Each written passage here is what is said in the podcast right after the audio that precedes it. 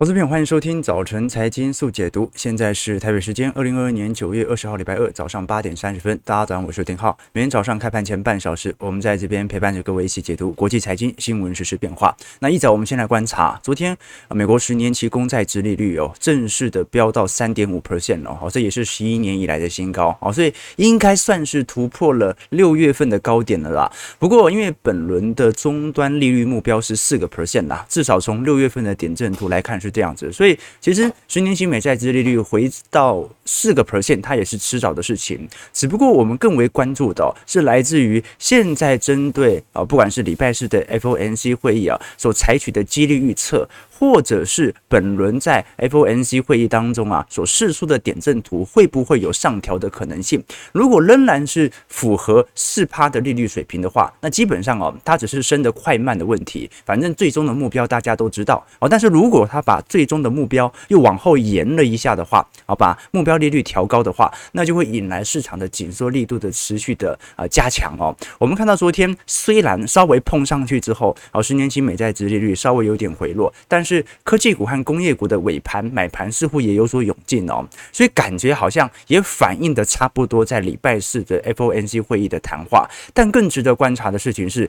由于现在十年期美债殖利率的持续走升，目前债券价格又再度遭受新一波的承压了。我们来观察一下一张图表，这张图表哦是目前股债比的。总和比例值哦，那基本上哦，股债它长期来看是一个替代关系啦。可是今年非常有趣哦，今年债市由于殖利率的上升啊，受到明显的承压，但是股价也在跌。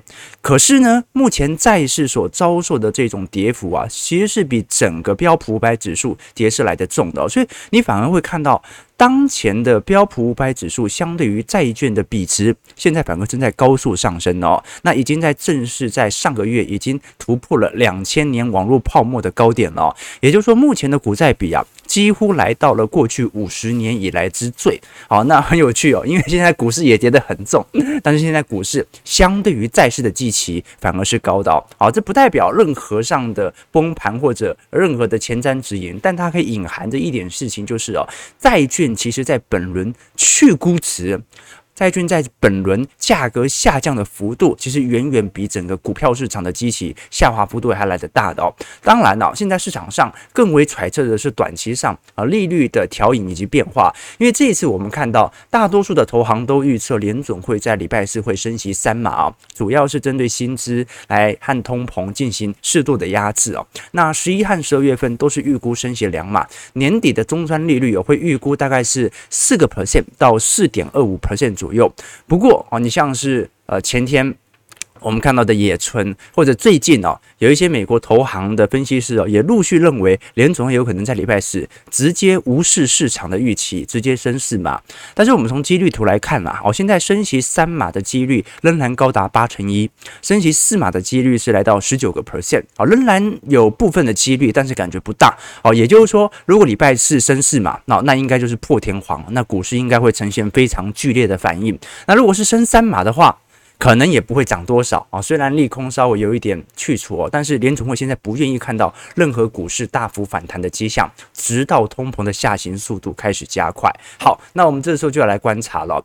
随着美债殖利率持续的走升，目前倒挂的情形其实也越来越明显了。我们来观察一下，目前彭博针对全华尔街的投资人啊啊来了解说，认为目前倒挂的现象是否会持续哦？基本上哦，大多数的投资人，不管我们是看到 sell side 的，或者一些学者啊、风险经理，或者销售，或者投资组合经理哦，基本上高于一半的人口都认为，目前倒挂的情形会持续，而且最终会迎来经济衰退哦。啊，仅仅只有一些资深经理啊，啊，或者是高资产管理员呐，目前认为没有这么严重。当然了。啊如果连 sell side 哦，就是连卖方都坚信倒挂即将形成的话，那基本上我们还是可以呃，由于联总会的利率紧缩政策来预判一下，本轮的倒挂情形可能会比过去几次还要来得长。我们过去跟各位提过哦，当十年期以及每两年期、长天期以及短天期的美债殖利率产生倒挂的时候啊，通常是经济衰退的提前的反应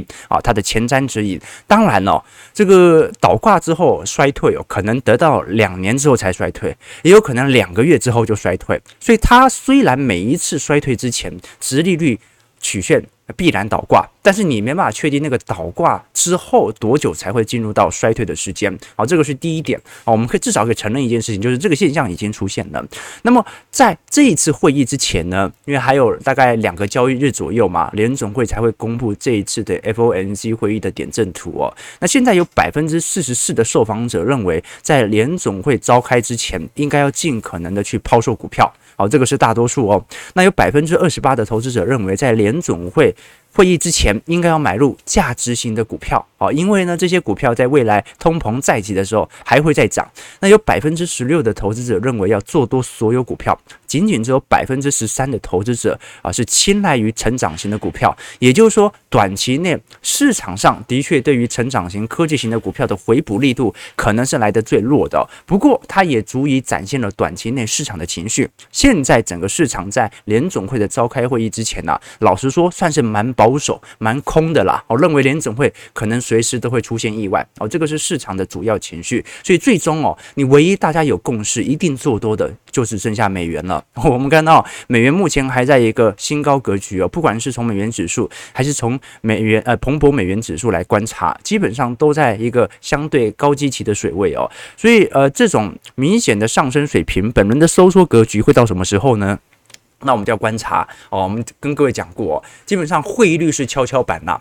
美元强哦，就算新台币哦，就算是韩国央行啊、人民央行、台湾央行哦，什么事情都没做，那本国货币也会贬值嘛。哦，汇率是跷跷板，它升你就降啊，你升它就降。好，所以本周大家更为关注的是，除了联总会之外，全球央行哦，在本周可能会累积加。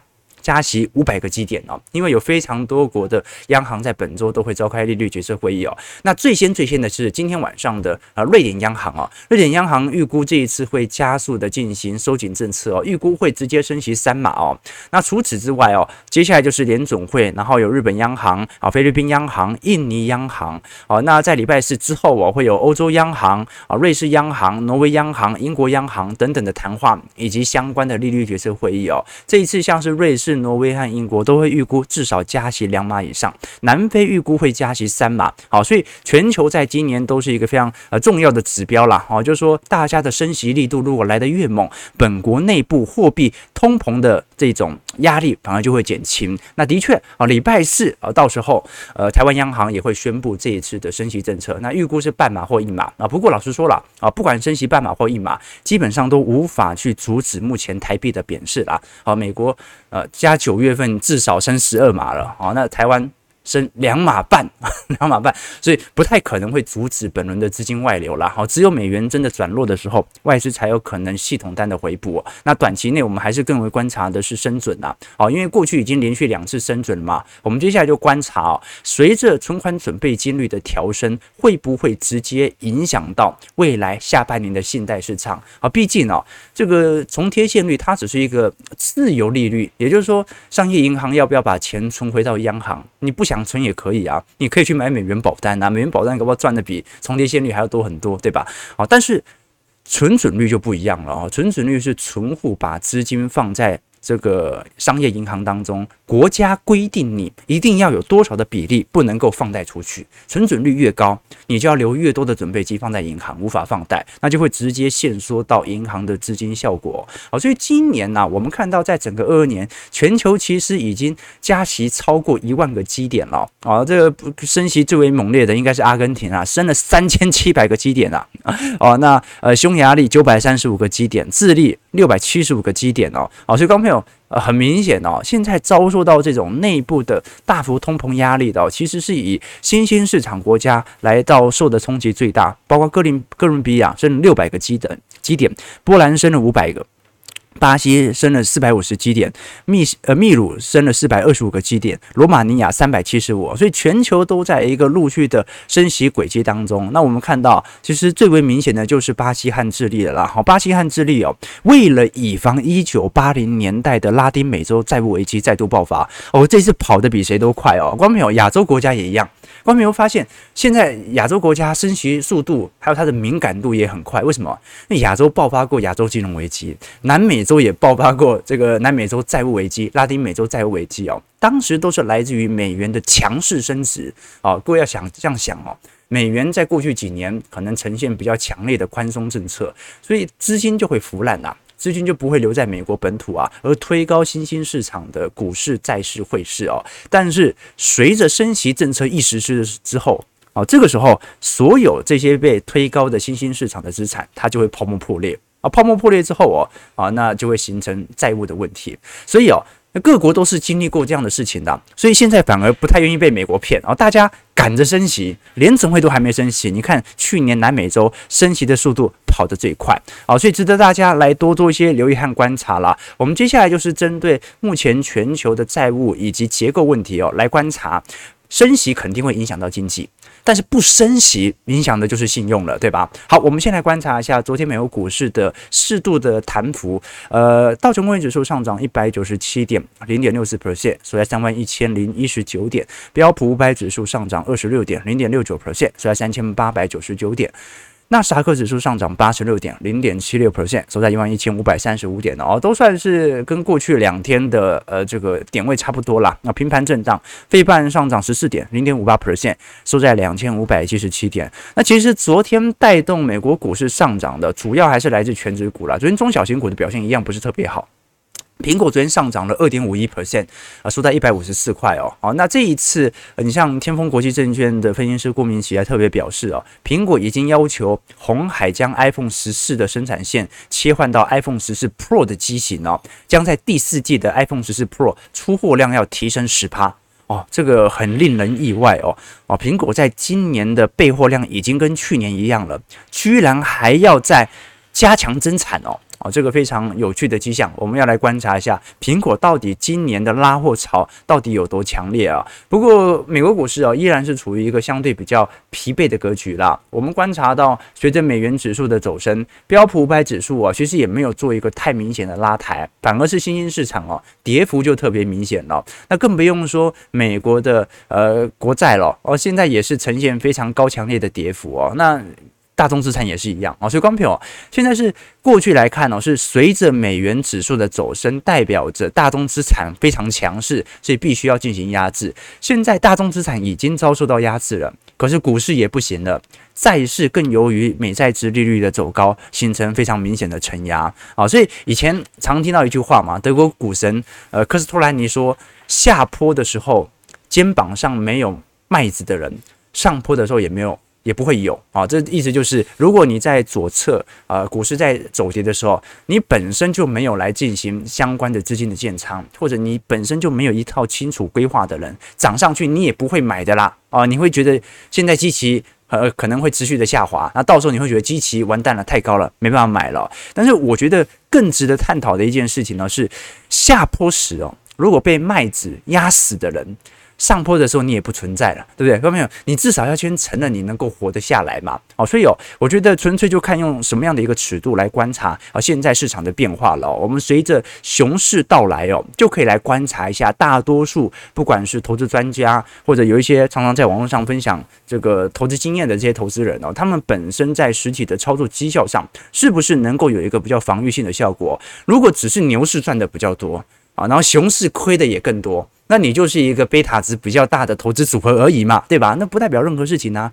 有没有办法在市场上涨的时候超越市场涨幅，在市场下跌的时候，你的亏损能够低于市场的跌幅呢？周期投资就是一个非常好的做法啊。以前这个有有本书叫《黑天鹅》嘛，哈，就是塔勒布写的、它里面就讲一个特性哦，叫做遍历性。啊，这个普遍经历啊，叫遍历性啊。什么是遍历性呢？就是呃，在一段时间当中啊。一群人和一个人有相同的统计的特质，这个遍历性就存在哦。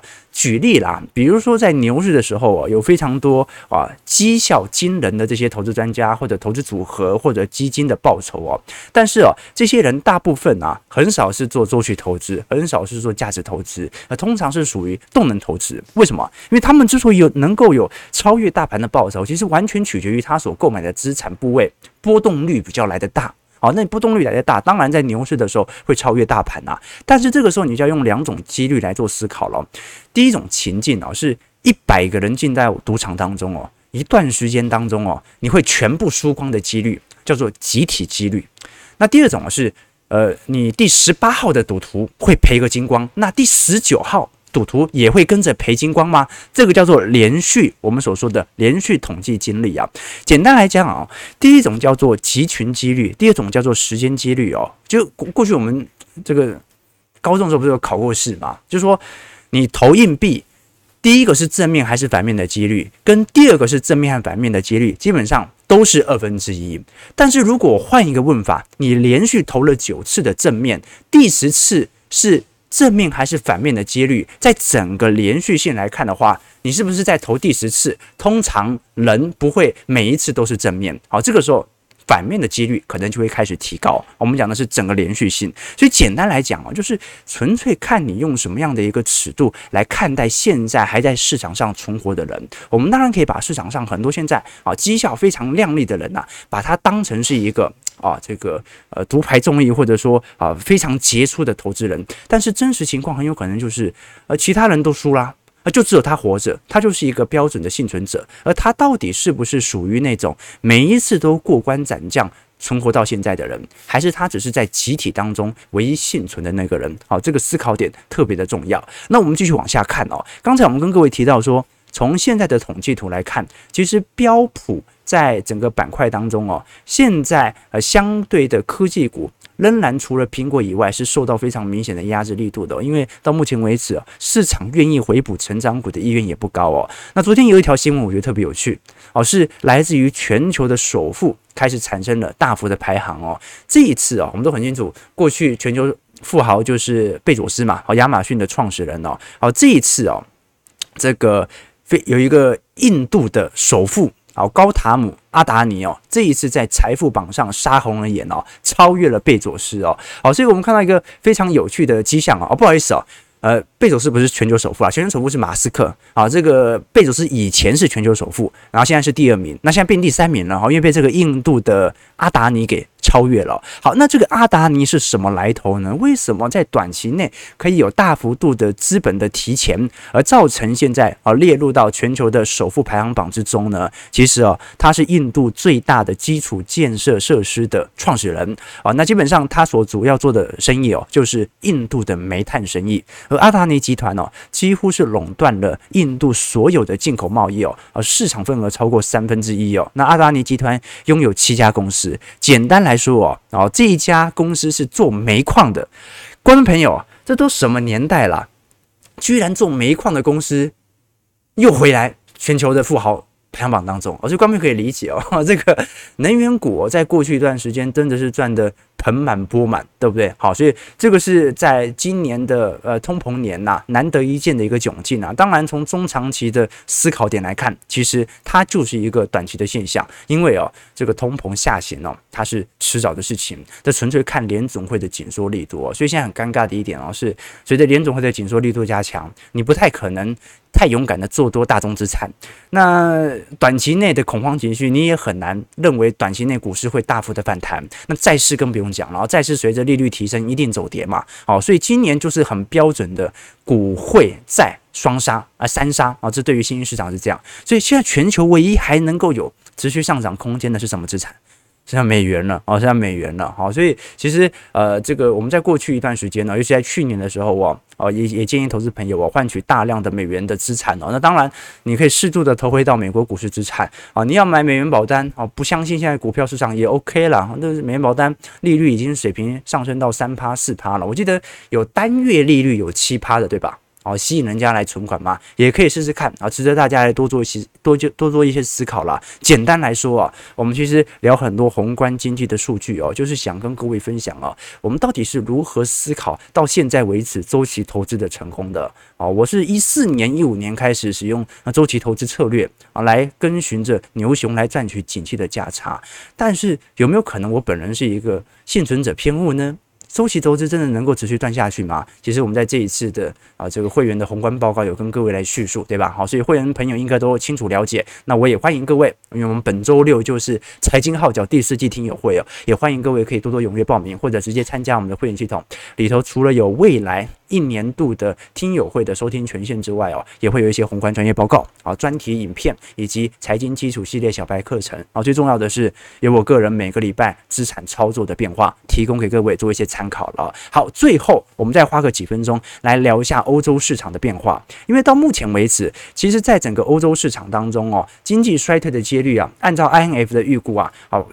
其其实是比美国还要来得高的啊！现在欧元区进入经济衰退的几率，INF 现在的预估是高达八成，也就是说，基本上一定衰退，一定衰退。那只是说这一波的衰退，它是来自于外部性的因子居多。也就是说，如果没有能源问题的话，欧元区还不一定会衰退，它也没有必要做这么强烈的高度升息。但是随着目前欧元区的利率已经来到正值水平之后啊，信贷市场的紧缩应该会造成。在今年下半年到明年第一季啊，正式进入衰退。那如果冬季的能源紧缩问题能够在下半年解决的话，那可能衰退几率会降低。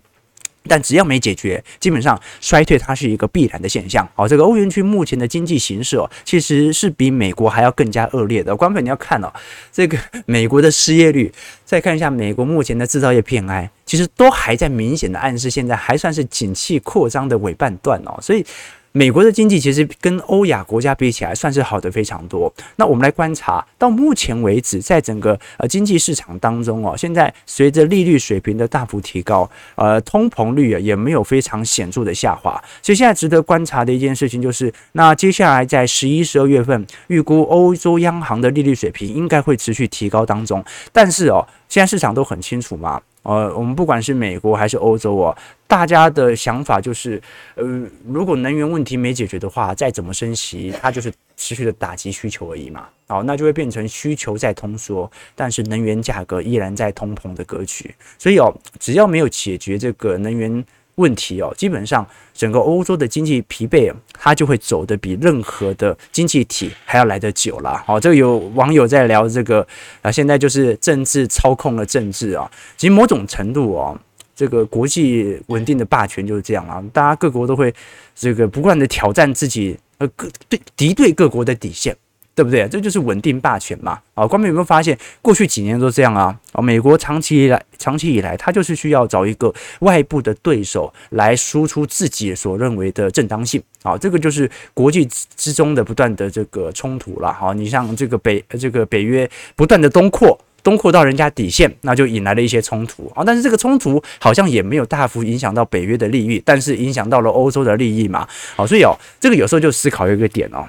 前阵子我才看了一本小说，网络小说，我忘记书名了啦。网络小说都是翻一翻啦，在书店的时候看到的。它里面就讲一个故事，他说，呃，有有些女生哦，她现在网络你去虾皮啊，或者去这个淘淘宝啊，上面可以买一个方案。这个方案呢，就是可以找一个女生来测验你的男朋友，看他会不会外遇。好，然后他们就在讨论说，这件事情到底能不能做，就是女生能不能去。买一个方案很便宜，几百块而已，来测试一下哦，就是可能贴图是一个正妹啊，然后来约一下男朋友出来啊，看男朋友会不会上当。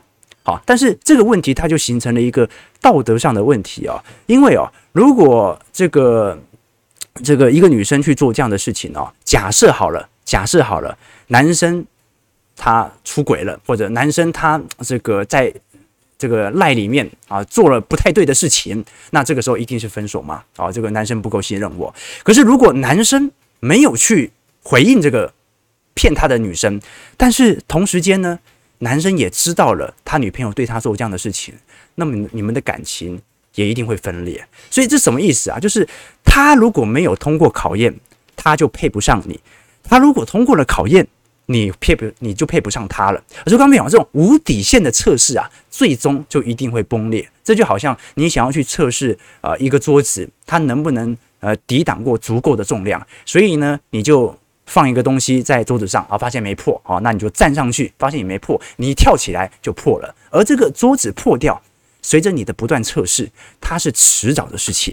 好，所以哦，这个不断的底线的测试，最终就是现在欧洲的后果嘛。哦，所以欧元区真的是 真的是啊很惨啊。好，这过过去两年应该是欧洲在一一年欧债危机以来过得最惨的几年了。好，八点五十五分，我们马上来回来拉回来聊一下整个台北股市的变化。好，台北股市哦，在整个量缩的格局，昨天真的是自息量啊，缩到一千五百九十四亿。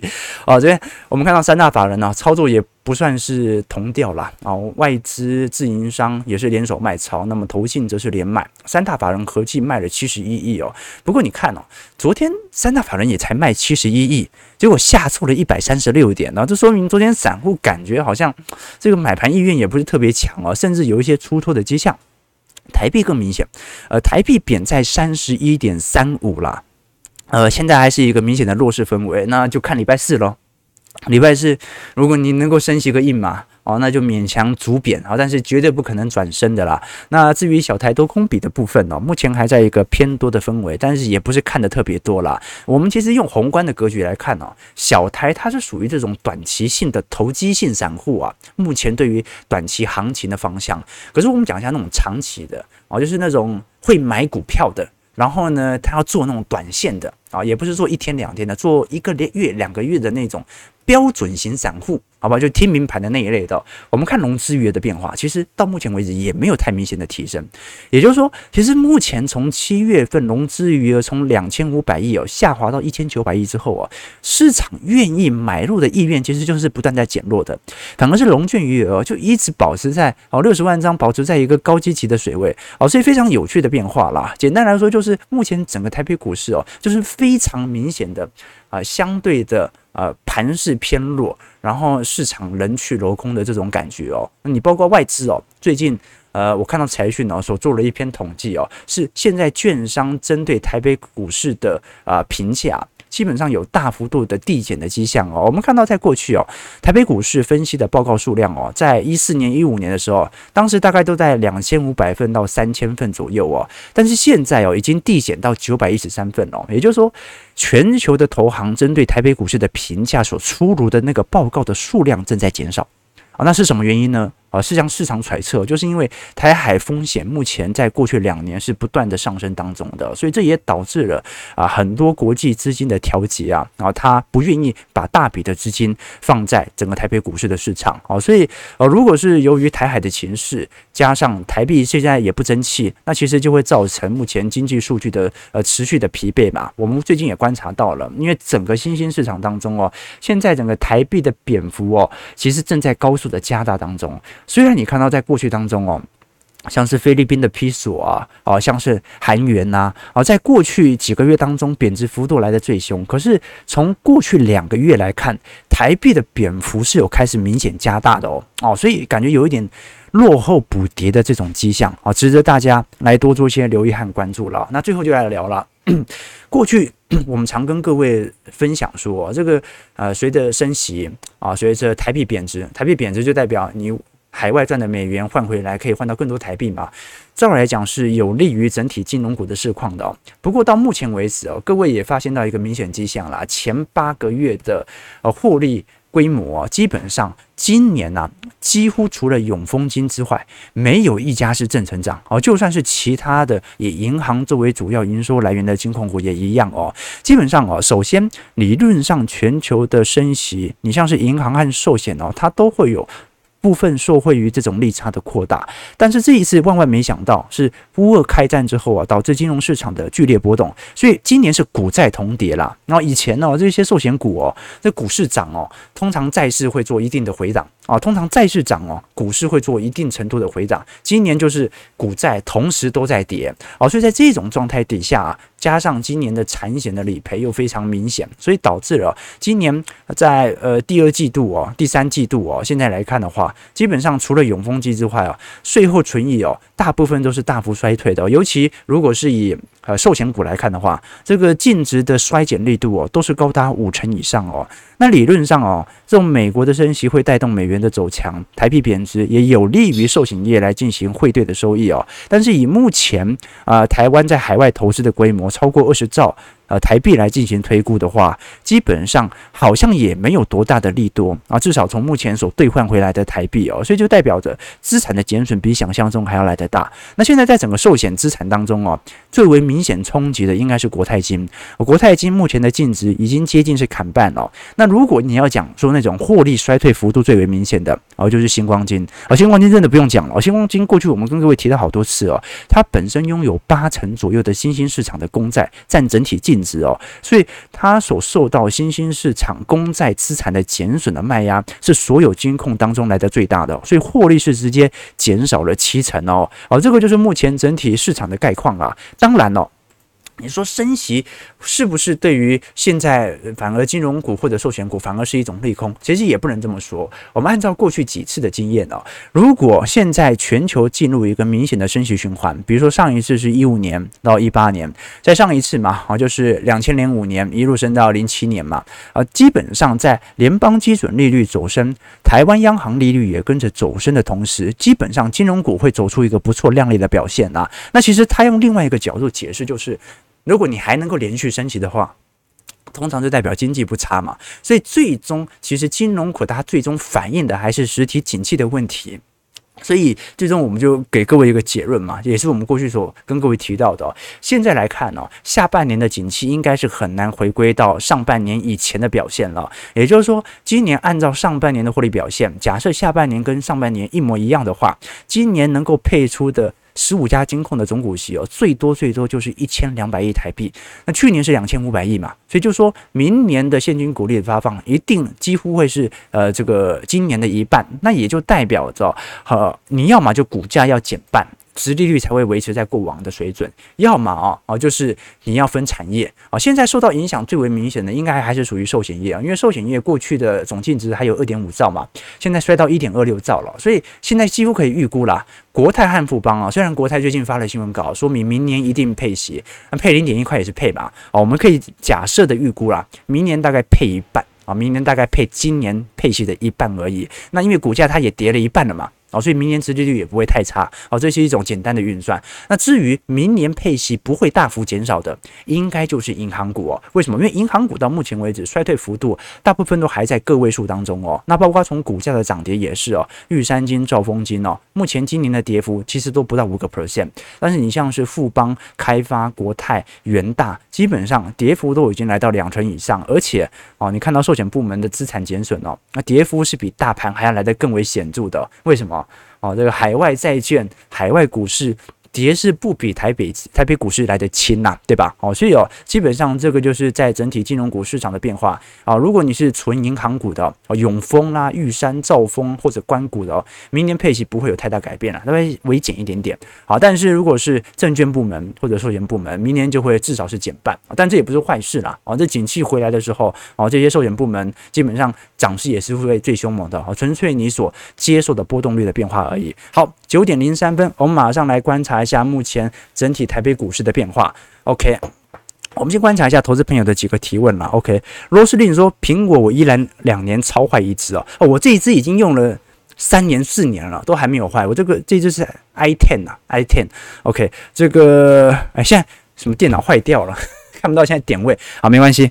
观众朋友今天开盘怎么样啊？在我们留言板分享一下。OK。这个杰西说一堆银行美元定存只有一个月半年，银行精得很。对啦，对啦，好，所以其实买储蓄险也是一个不错的方式啦。啊，简单来讲，你要先分清楚它是用一个月还是两个月的期趴利率，再来回推来看年利年化利率大概要多少了。那基本上现在至少呃买这种储蓄险至少要有三趴四趴左右吧。好，这是一个最基准的防守线呐。OK，啊，这个。罗斯林说：“美元保单我买在二十七点五，当时很不想买，被银行硬拉的。哦，现在也不错啊。呃，这个 OK OK，这个市场悲观，但打开股市，为什么现在还在万事？”